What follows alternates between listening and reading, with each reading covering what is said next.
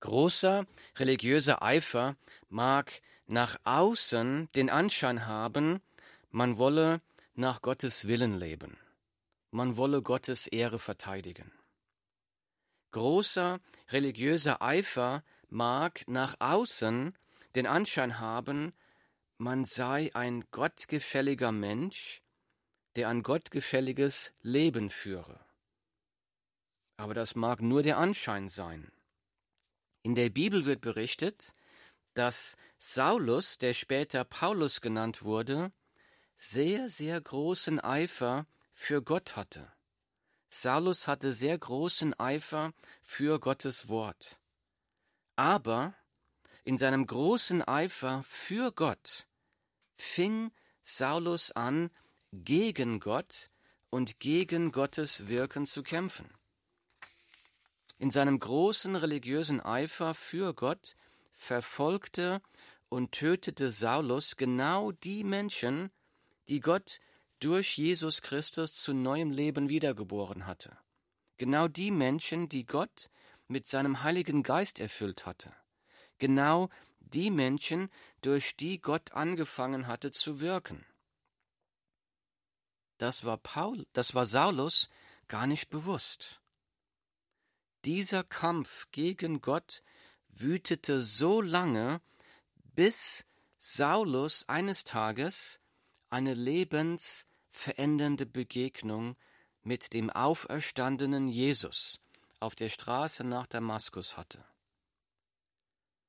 Da fragte Jesus den Saulus, Saul, Saul, warum verfolgst du mich? Mit anderen Worten, warum kämpfst du gegen mich? Warum kämpfst du gegen Gott? Die Botschaft, die Gott heute zu dir und zu mir durch sein Wort sprechen möchte, lautet folgendermaßen. Pass auf, dass du in deinem religiösen Eifer nicht gegen Gott kämpfst. Pass auf, dass du in deinem religiösen Eifer nicht gegen Gott kämpfst. Ich lese aus der Bibel. Und er ging von dort weiter, also Jesus, und kam in ihre Synagoge. Und siehe, da war ein Mensch, der hatte eine verdorrte Hand.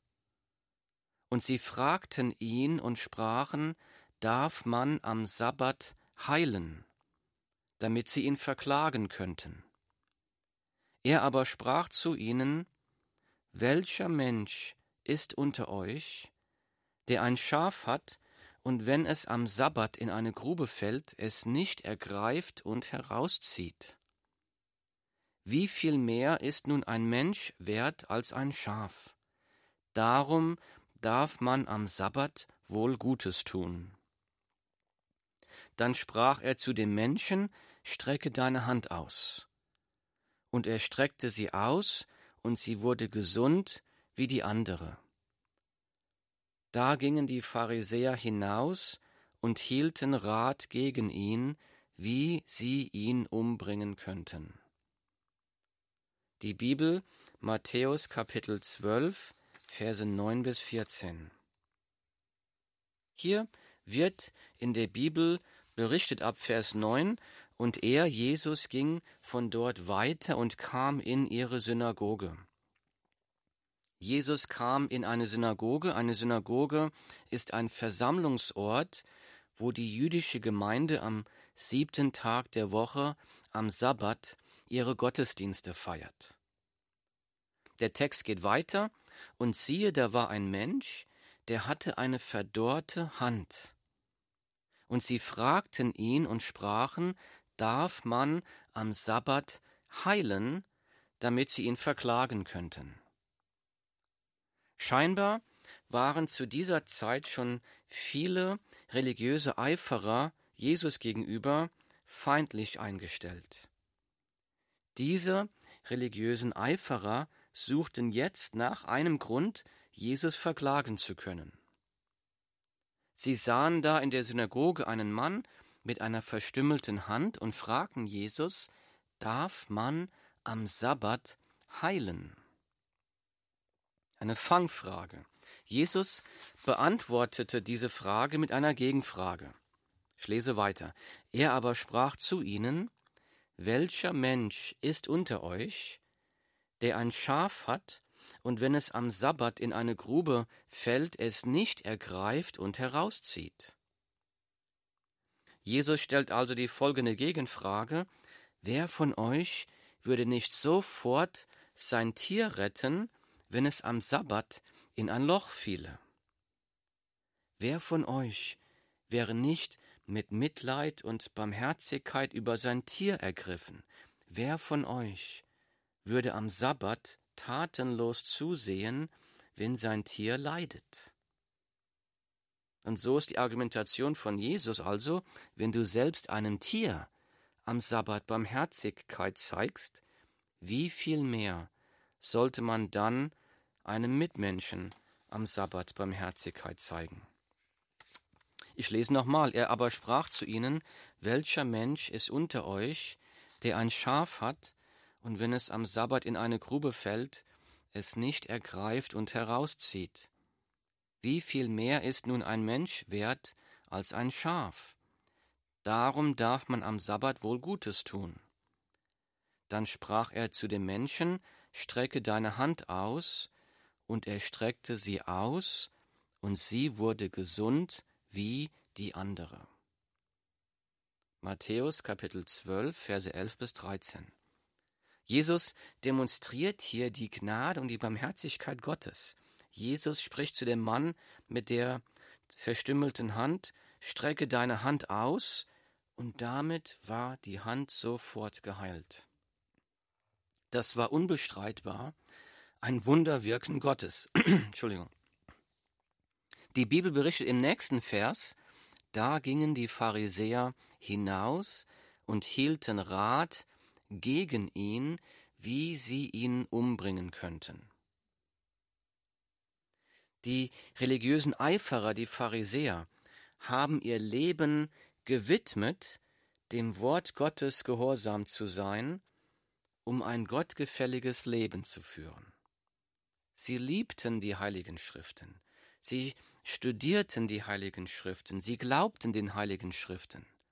Sie haben den versprochenen Retter, den Messias, dessen Kommen im Alten Testament prophezeit wird, erwartet, sie haben auf ihn gewartet. Jetzt stand dieser verheißene Retter, Jesus, der Sohn Gottes, vor ihren Augen. Jesus erfüllte vor ihren Augen die Prophezeiungen, die im Alten Testament über den kommenden Retter geschrieben stehen. Sie waren Augenzeugen. Wie haben diese religiösen Eiferer auf die Gegenwart Gottes und auf das Wunderwirken Gottes reagiert. Die religiösen Eiferer fingen an, Pläne zu, Pläne zu schmieden, wie sie Jesus umbringen könnten. Sie wollten Jesus und sein Wunderwirken loswerden. In ihrem religiösen Eifer fingen sie an, gegen Gott zu kämpfen. Da muss sich jeder selbst die Frage stellen, kann es sein, dass auch ich selbst unbewusst gegen Gott kämpfe? Kann das sein? Deshalb unser Thema heute, pass auf, dass du in deinem religiösen Eifer nicht gegen Gott kämpfst. Wie kann ich erkennen, ob ich in meinem Eifer gegen Gott kämpfe. Wie kann so etwas passieren? Wie kann ich so etwas vermeiden? Dazu möchte ich einen anderen Text aus der Bibel lesen. Ich lese. Und es versammelten sich bei ihm, bei Jesus, die Pharisäer und etliche Schriftgelehrte, die von Jerusalem gekommen waren. Und als sie einige seiner Jünger mit unreinen das heißt mit ungewaschenen Händen Brot essen sahen, tadelten sie es. Denn die Pharisäer und alle Juden essen nicht, wenn sie nicht zuvor gründlich die Hände gewaschen haben, weil sie die Überlieferung der Alten halten. Und wenn sie vom Markt kommen, essen sie nicht, ohne sich gewaschen zu haben. Und noch vieles andere haben sie zu halten angenommen, nämlich Waschungen von Bechern und Krügen und ehernen Geschirr und Polstern. Daraufhin fragten ihn die Pharisäer und Schriftgelehrten, warum wandeln deine Jünger nicht nach der Überlieferung der Alten, sondern essen das Brot mit ungewaschenen Händen. Die Bibel, Markus Kapitel 7, Verse 1 bis 5. In der Bibel sehen wir keinerlei Gebote darüber, wie man sich oder ob man sich vor dem Essen zu waschen hat. Im Alten Testament gibt es nur Gebote, wie sich die Priester damals reinigen mussten, bevor sie im Tempel dienen durften. In ihrem Eifer, Gott gehorsam zu sein, haben sich die Pharisäer scheinbar Folgendes gedacht. Sie dachten sich vielleicht, na ja, wenn Gott von den Priestern verlangt, dass sie sich vor dem Dienst im Tempel Reinigungsritualen unterziehen müssen, dann wäre es sicher auch Gottes Wille, dass sich alle Menschen irgendwelchen Reinigungsritualen unterziehen. Das war scheinbar der Gedanke von den Pharisäern. So begannen die Pharisäer eine Tradition von Waschungsritualen, die mit dem Wort Gottes überhaupt nichts zu tun haben. Hier dann in Markus Kapitel 7 wird dann berichtet, welche heftige Kritik die Jünger von Jesus einstecken mussten, weil sie sich nicht an diese von Menschen geschaffenen Traditionen, die sogenannte Überlieferung der Alten, nicht gehalten haben. Ich lese weiter ab Vers 6, wie es weitergeht. Er aber, also Jesus, er aber antwortete und sprach zu ihnen: Trefflich hat Jesaja von euch Heuchlern geweissagt, wie, geschrien, wie geschrieben steht. Zitat: Dieses Volk ehrt mich mit den Lippen, doch ihr Herz ist fern von mir. Vergeblich aber verehren sie mich, weil sie Lehren vortragen, die Menschengebote sind. Zitat Ende.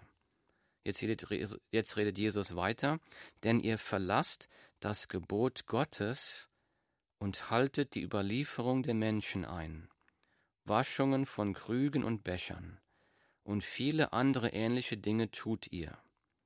Und er sprach zu ihnen, trefflich verwerft ihr das Gebot Gottes, um eure Überlieferung festzuhalten.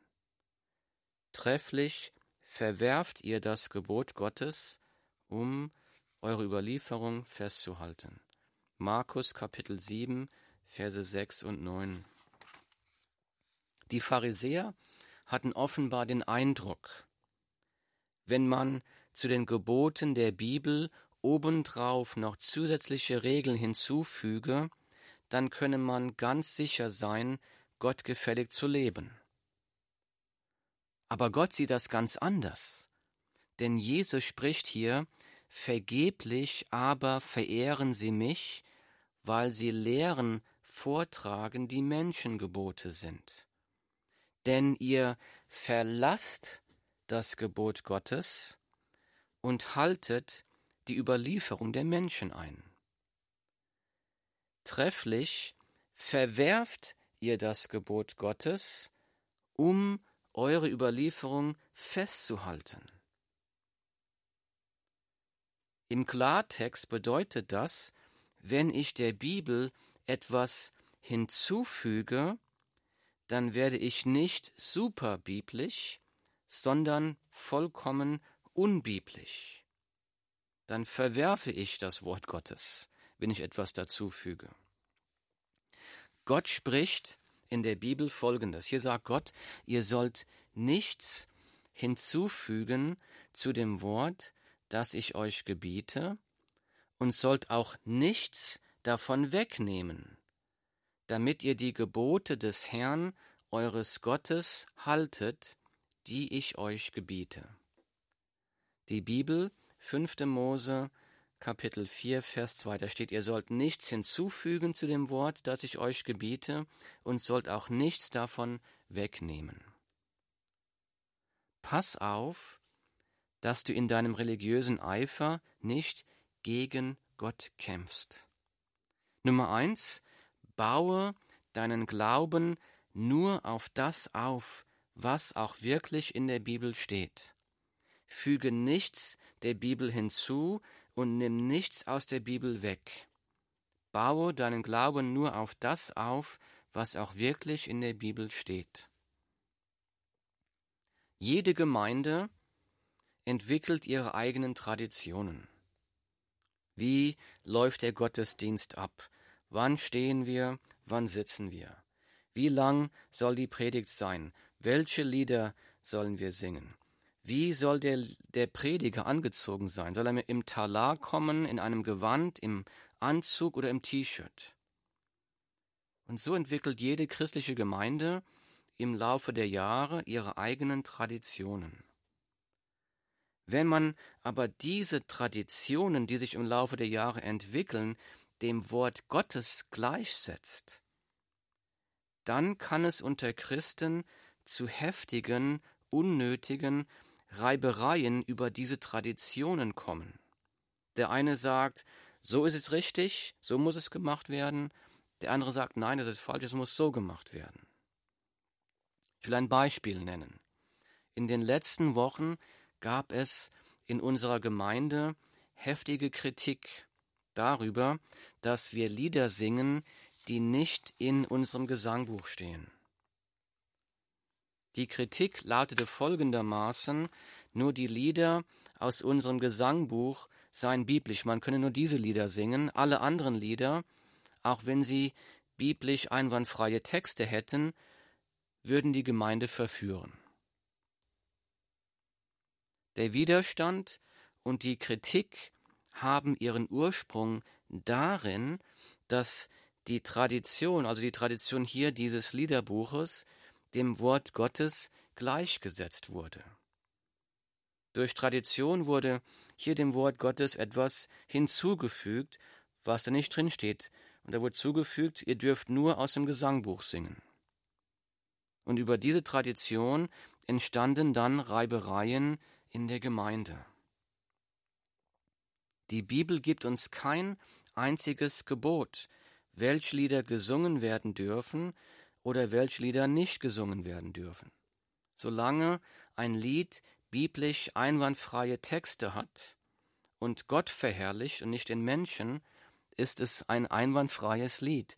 Es ist mein Gebet und mein tiefer Wunsch, dass wir alle Gemeinden, alle Christengemeinden gemeinsam, dass, dass wir alle in Einheit und Liebe dem Herrn Lieder singen können, die Jesus verherrlichen die die Wahrheit der frohen Botschaft verkünden, die biblisch einwandfreie Texte haben, die unsere Herzen mit Dank und mit Lob zum Herrn erheben, Lieder singen, die die Gemeinde mit Freude mitsingen kann, Lieder singen, wo Gott im Zentrum steht und nicht der Mensch.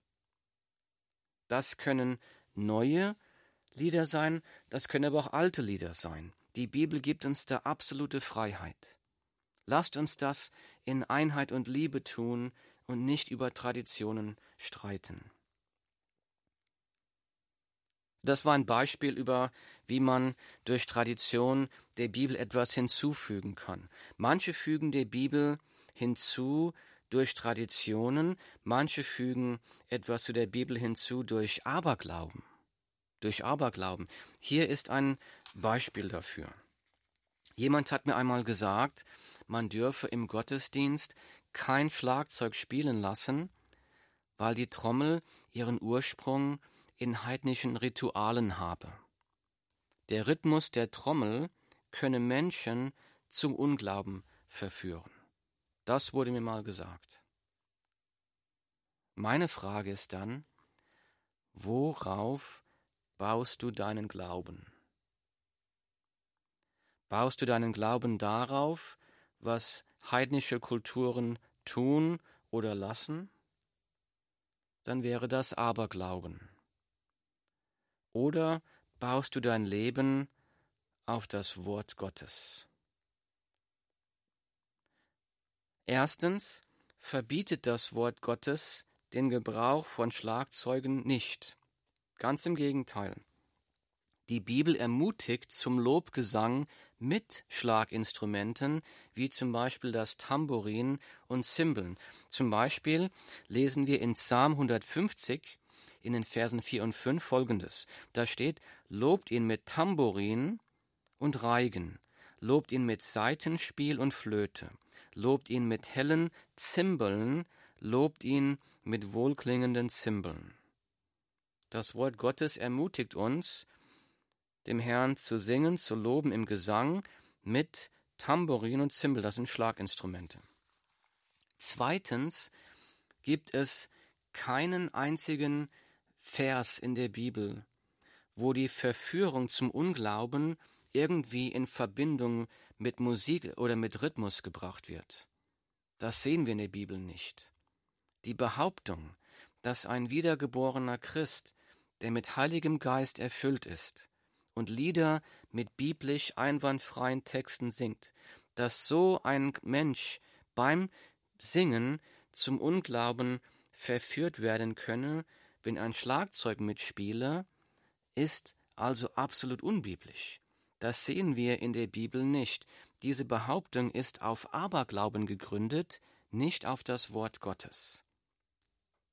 Dieser Aberglaube kann dazu führen, dass ein Christ gegen Gott kämpft. Warum? Weil dieser Aberglaube dazu führen kann, dass dann Christen, andere Christen, die das nicht glauben, die Schlaginstrumente im Gottesdienst verwenden, dass diese Christen andere Christen verurteilen als unbiblisch.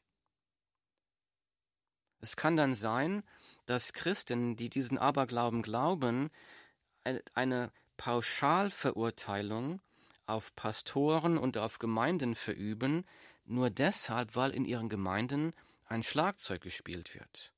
Ein Pauschalurteil, ohne zu gucken, was wird da gepredigt. Vielleicht wird da sogar das Wort Gottes gepredigt. Vielleicht sehen wir da, dass Menschen da zum rettenden Glauben erweckt werden, dass da Sünder umkehren und Jesus nachfolgen, dass Jesus da Menschen frei macht von Sünde, von Sucht dass da vielleicht Gott wirklich groß am Wirken ist in dieser Gemeinde. Aber durch diesen Unglauben, durch diesen Aberglauben kann es dazu kommen, dass andere Christen diese Menschen verurteilen, weil sie Schlaginstrumente verwenden. Dann werden die Gebote von Jesus nach Einheit der Gemeinde, nach Liebe unter Christen verworfen und mit Füßen getreten. Pass auf, dass du in deinem Eifer nicht gegen Gott kämpfst. Baue deinen Glauben nur auf das auf, was in der Bibel steht. Füge nichts hinzu und nimm nichts hinweg. Das waren ein paar Beispiele, wie wir etwas der Bibel hinzufügen können.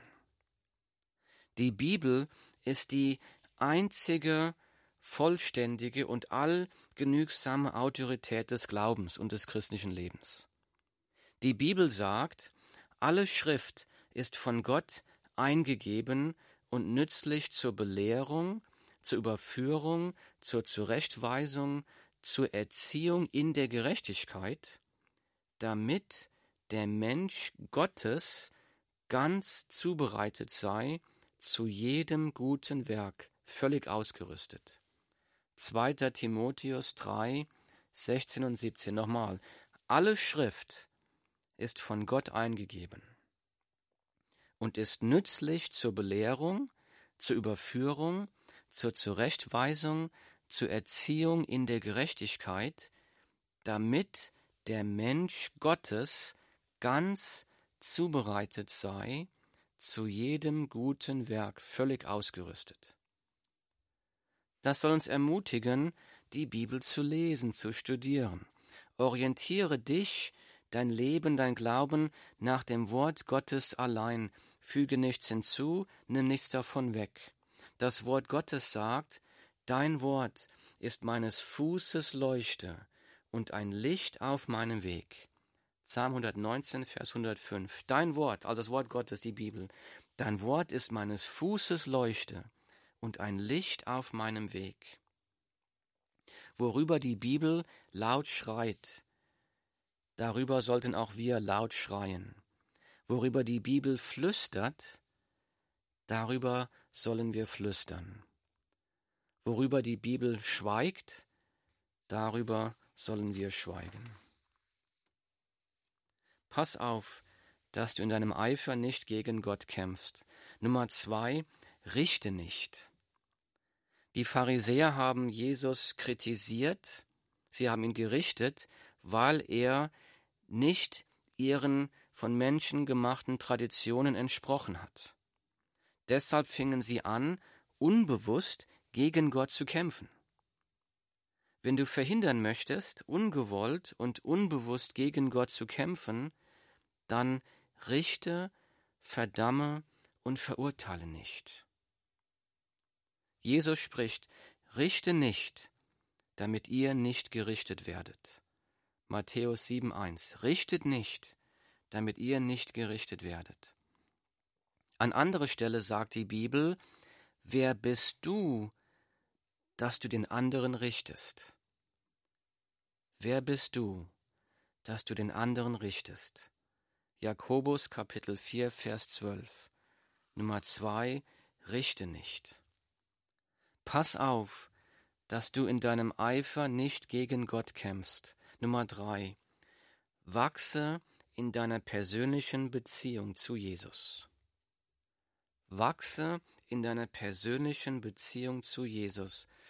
In unserem Text hier in Markus Kapitel 7, da lesen wir, daraufhin fragten ihn die Pharisäer und Schriftgelehrten, warum wandeln deine Jünger nicht nach der Überlieferung der Alten, sondern essen das Brot mit ungewaschenen Händen? Er aber antwortete und sprach zu ihnen, Trefflich hat Jesaja von euch Heuchlern geweissagt, wie geschrieben steht. Dieses Volk ehrt mich mit den Lippen, doch ihr Herz ist fern von mir. Markus 7, Verse 5 und 6. Dieses Volk ehrt mich mit den Lippen, doch ihr Herz ist fern von mir. Mit anderen Worten sagt Jesus hier, ihr habt so viel religiösen Eifer, ihr habt so viel Arbeit mit euren äußeren religiösen Handlungen, aber in Wirklichkeit ist euer Herz fern von mir. Euer Herz ist fern von Gott. Jesus will keine Religion, Jesus will eine persönliche Beziehung mit dir. Jesus ist aus Liebe für deine Sünden am Kreuz gestorben, weil du dich aus eigener Kraft nicht vor Gott gerecht machen kannst. Jesus will dir die Kraft des Heiligen Geistes schenken, weil du aus eigener Kraft das christliche Leben nicht leben kannst. Jesus will, dass du zu ihm kommst. Jesus will, dass du ihm vertraust, dass du in seiner Kraft lebst. Jesus will, dass du ihm die Kontrolle über dein Leben gibst, dass du ihm gehorsam bist, dass du ihm immer, immer ähnlicher wirst. Er will dich mit seiner Kraft verändern, neu machen. Nichts ist im Leben wichtiger, als in der persönlichen Beziehung zu Jesus zu wachsen, tagtäglich Zeit mit Jesus zu verbringen, im Gebet, beim Bibellesen, tagtäglich neue Gnade und neue Kraft empfangen von Jesus. Jeden Tag auf die eigene Sünde zu fokussieren und zu sagen, Jesus, guck mal, wie viel Sünde noch in meinem Leben drin ist. Bitte hilf mir dagegen anzukämpfen. Dann werden wir tagtäglich erkennen, wie abhängig wir sind von der Gnade Gottes in Jesus Christus, dass wir abhängig sind von der Vergebung der Sünden durch Jesus Christus, abhängig sind von seiner Kraft, uns zu verändern. Wenn ich das erkenne, dann werde ich meine Mitmenschen auch nicht richten. Wie kann ich wissen, ob ich in meiner persönlichen Beziehung mit Jesus gewachsen bin, wachse oder nicht? Dazu gibt es zwei wichtige Fragen. Frage Nummer eins. Bin ich in der Liebe zu Gott gewachsen? Frage Nummer zwei. Bin ich in der Liebe zu meinen Mitmenschen gewachsen? Niemand, der im religiösen Eifer gegen Gott kämpft, wird sagen können, dass er wirklich in der Liebe zu Gott gewachsen ist. Niemand, der im religiösen Eifer wirklich gegen Gott kämpft, kann niemals wirklich sagen können, dass er in seiner Liebe zu seinen Mitmenschen gewachsen ist. Pass auf, dass du in deinem religiösen Eifer nicht gegen Gott kämpfst. Wenn dir jetzt klar wird, ich habe gegen Gott gekämpft in meinem Eifer, ich bin schuldig, dann ruft dich Jesus auf, kehre um. Jesus ist auch für diese Sünde am Kreuz gestorben. Wenn du zu Jesus kommst und ihn um Vergebung bittest, dann wird dir Jesus diese Sünde vergeben. Pass auf, dass du in deinem Eifer nicht gegen Gott kämpfst. Nummer eins, baue deinen Glauben nur auf das auf, was in der Bibel steht. Füge nichts hinzu und nimm nichts hinweg. Nummer zwei, richte nicht. Nummer drei, wachse in deiner persönlichen Beziehung zu Jesus. Himmlischer Vater, Herr, wir danken dir, dass du deinen Sohn Jesus Christus hingegeben hast, um Sünder wie mich und wie uns zu retten. Vater, ich flehe dich an, bitte wirke jetzt durch deine grenzenlose Kraft in uns und ziehe uns immer näher zu dir. Lass unsere persönliche Beziehung zu Jesus inniger und lebendiger werden, dass wir uns an dir erfreuen und dass wir in dieser Freude deine Herrlichkeit der Welt sichtbar machen. Ich danke dir und ich preise dich in Jesu Namen. Amen.